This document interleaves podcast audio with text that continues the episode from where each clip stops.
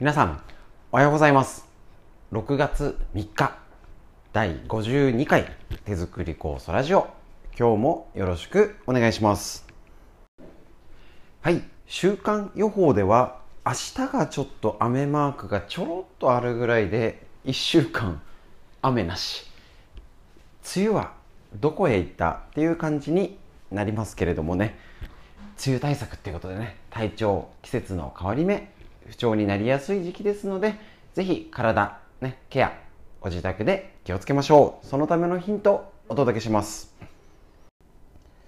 はいそれではですね今日手作り酵素の話は今ちょうどシーズンになってきました青梅のお話をしていきたいと思います、えー、こちらでうちの方で注文いただいている方すいません。順次一人一人ちょっと連絡を折り返しかけ直しているところですので、えーと、お聞きになってまだ来てないよって方今ちょっと一人順番にやっておりますので少々お待ちください。で、えーと、梅の酵素。基本に、えーと手作り酵素の基本を確認しておきましょう。春と秋がメインになります。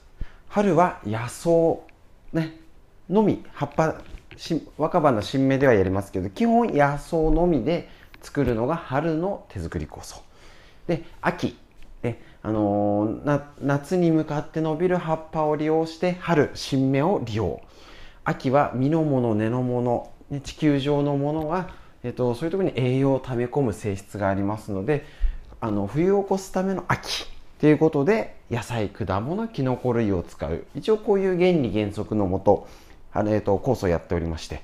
で、えっ、ー、と梅とってもシンプルで飲みやすい。意外とねやってる方でもあ聞いてはいたけど別にまあ春作ってるしいいやっていう方もぜひ一応保存食っていう意味もあります。手作り酵素ね。長年持ちますし何かあった時ちょっとね栄養補給にとってもいいですのであのー、必ずあの備蓄として余分にあってあの作らいっぱい余れば作んなきゃいいじゃんっていうふうにお話ししております。でまずですねその梅の酵素結構あのもちろん他で、えっと、いろいろ混ぜてる方もいらっしゃるんですけどうちでは基本は青梅のみでお伝えしております。なんでえっとビワとかねえっと、他で混ぜる方もいるんですけどあで基本的にその買ってきてわざわざ果物入れたりはしません。梅のみ。で、えっ、ー、と、時期がずれるんですよね、ちょっと。いい時期。青梅でしたら、えー、梅干しの感覚って言ったらいいんでしょうか。熟した梅は適しません。なので、えっ、ー、と、6月って言っても、だいたい1週目から2週目ぐらい、この辺関東でしたら。関東平野部だったら1週目、2週目ぐらいの青梅を使うのが最適になります。酵素に関してですからね。手作り酵素に適しているのは青梅ですね。あの熟熟熟して黄色くなった梅は適しません。そういう関係があってその時期のもの適するものって違うのでそこをね無理くり合わせるんだったら梅3キロとか5キロだけ作っといてで残別で、えっと、ビワだけで1キロ作って出来上がったもの同士ちょっと飲む時にブレンドするとかね。そういう使い方の方が料理とか使い勝手、ね、いろいろ使うにはとっても都合がいいんですね。なのでこののあの作る時期特に今はもう青梅単品にしてねっていうふうにお話ししています。でもしその、えっと、もし混ぜる時にちょうどいい旬が重なるそのもののいい時期があればいいんですけど大体日本の昔からあるのにそんなにちょうどいい時期って梅とあないとは言い切れないんですけどね。うちもちょうどビアがいっぱいになってますけども。無理くり合わせなくてもいいかなと。でどうしてもなんかインターネットだと数のね種類を多くしたらっていう合戦になっちゃってますしちょっとフォトジェニックでっていうんでしょうか今時の。なんか見た目が綺麗みたいなね。ああいうのだといろんな果物入れたら良さそうな気がしちゃうんですけどえーと、もともとの日本の食生活うちでも農家でお蚕やってお米やって小麦俺が小学校上がるぐらいまでやってましたのでね完全に農家な 物置であのすごい普通の一軒家ぐらいあるぐらいの物置があるんですけれどもえー、果物を食べてきた日本人の歴史じゃないんですね。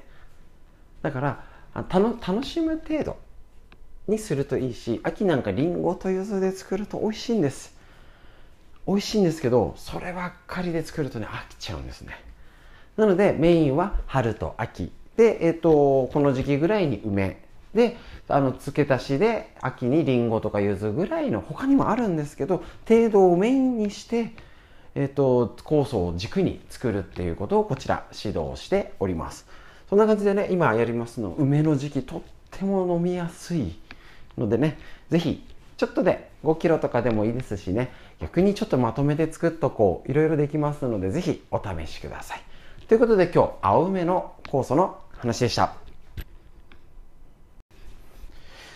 はい、ということで今日も緑薬品漢方堂の毎日漢方体と心をいたわる365のコツ。桜井大輔先生の夏目社ということでね、こちら毎日紹介しております。で、えー、っとですね、こちら、えー、っと、毎日漢方結構1ヶ月、結構読んできましたよね。いろいろね。ですけれども、どうでしょう？今日はまだ食事ないんですけれども、やっぱりね、食用状って言葉があるように食事に関わること多い気がしません？特にこれまあ中身にもよるけどツボとかよりはやっぱり食べ物気をつけようねとか。ね。そういうことが意外と多いです。今日はなくて珍しいから。であとはやっぱりね血流に関わることが多い。そういうね共通項を見るだけでもあ体の気をつけるバイブルですからねこちらね。もう中国4000年の歴史っていうとちょっと変な例えですけれど、あのー、私自身の解釈だと統計学。つまりたくさんこういう傾向の人がいるんじゃないの？っていうことで、えっと、科学的には言えなくてもこういう人多いんじゃないの？っていうのですごい参考になると思っております。今日6月3日。腰痛は血行不良によっても起こります。だよねと。腰痛が起こる原因に血行不良によるものがあります。血行不良はストレスや変色、冷えや過労、目の使いすぎなどが原因になって起こります。目の使いすぎ。やばいですね。その他、事故や打撲、過剰な運動、姿勢の悪さなども血流を悪化させ、腰の痛みの原因となります。このように血行不良による腰痛の要因は様々ですが、もし、秋から冬にかけて痛みが増す。湯船に浸かったり、カイロで腰を温めたりすると、痛みが和らぐといった腰痛ならば、それは冷えが原因です。冷えにより筋肉や組織が収縮し、硬くなっちゃいますからね。冷める。冷めると硬くなる。単純です。冷えにより筋肉や組織が収縮し、血行不良を招いてしまっているのです。この場合は腰回りや下半身をじんわり温めましょうと。ね、やっぱりこういう言っちゃえば文読んでて申し訳ないんですけど冷え良くないよ。この一言だけなんですけどもやっぱりこういうちょっとね文で聞くっていうとああやっぱり気をつけなきゃだよねってなんか気をつける風になってきますよね。毎日漢方を紹介してます。血行は冷えとはっていうとね。だけど本質をやるとやっぱりね冷えは良くない。とってもシンプルです。だからいやあのー、シンプルに考えればいいんですね。よく例えでお話ししているのが焼いたお肉。余ったりしますよね。あれどうでしょう？焼いたお肉冷めると硬くなる。油は固まる。でもう一度温め直すと油は溶ける。温度が上がるとお肉が柔らかくなる。一緒です。冷めれば硬くなるよね。筋肉と。筋張っちゃうよねみたいになりますのでもう一度温めればあったかくなるよ油は溶けるしね単純です非常に単純ですそれで腰痛になってる方がとにかく多いだからチェックもシンプルです。温めて楽になったら温めましょう。以上。ね。こうやってシンプルに考えるとすぐできるんです。結構どうでしょう？皆さん他の何か昔の古典とか本読まれてる方は分かるかとは思うんですけど意外と昔から言われている論語とかいろいろなんかね老子孟子いろいろいっぱいありますけどねいろんな文章とか日本の文章海外の文章意外とね言ってることシンプルなものなんだけど人間意外とできないよねって弱さがあると思うんですよね。なのでぜひこういうの聞いたらよし温めようとかね気をつけてみようをちょっと今日一つシンプルだからすぐできるはずなんです。すぐできるはずなんだけどやらないっていうところが人間の弱さというかねこういうことをいちいち文で説明しないとなかなか行動できない。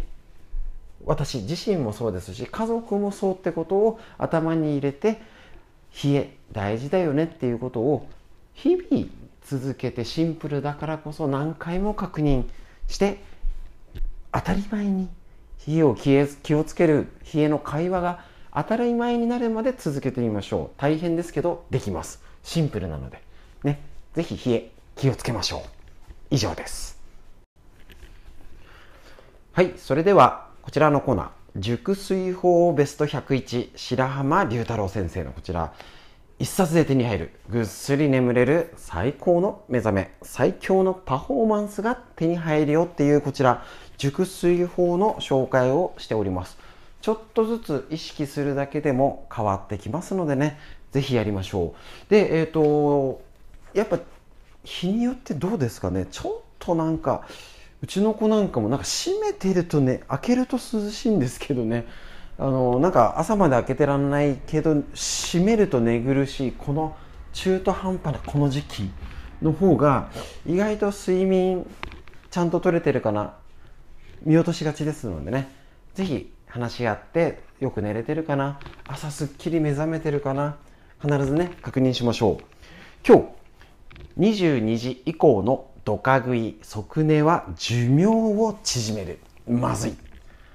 夕食をとる時間帯は仕事や人間関係によって生活リズムが変わってきますので一概に就寝の何時間前がベストとは断言できませんが早すぎず遅すぎずが望ましいってことははっきり言えます。それが難しいんじゃないっていうね。はい。あまりに早いといざ寝ようとするときにお腹が空いてしまい空腹感に意識が向いてなかなか寝つけなくなるのはなんとなく想像ができるでしょう。逆に遅すぎると特に寝る直前だとこれから説明するさまざまなマイナス要素を抱え込むことになってしまいます。ドキ。寝る前に食事をすると睡眠の質の低下をもたらします。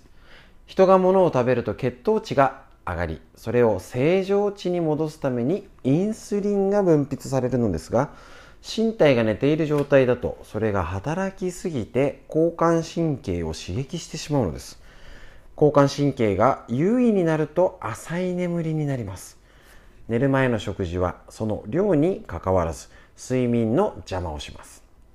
肥満の大敵という側面を持っている点も見逃せません。びっくり。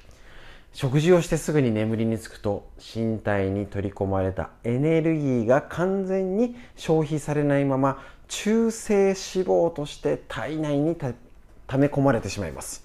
困ったことだ。寝る前の食事は睡眠障害と肥満のダブルパンチを受ける可能性がありそれが様々な健康リスクを高めていくことになるのです。中でも最悪なのは夜中に食事をしてすぐ寝ること。やばいですね。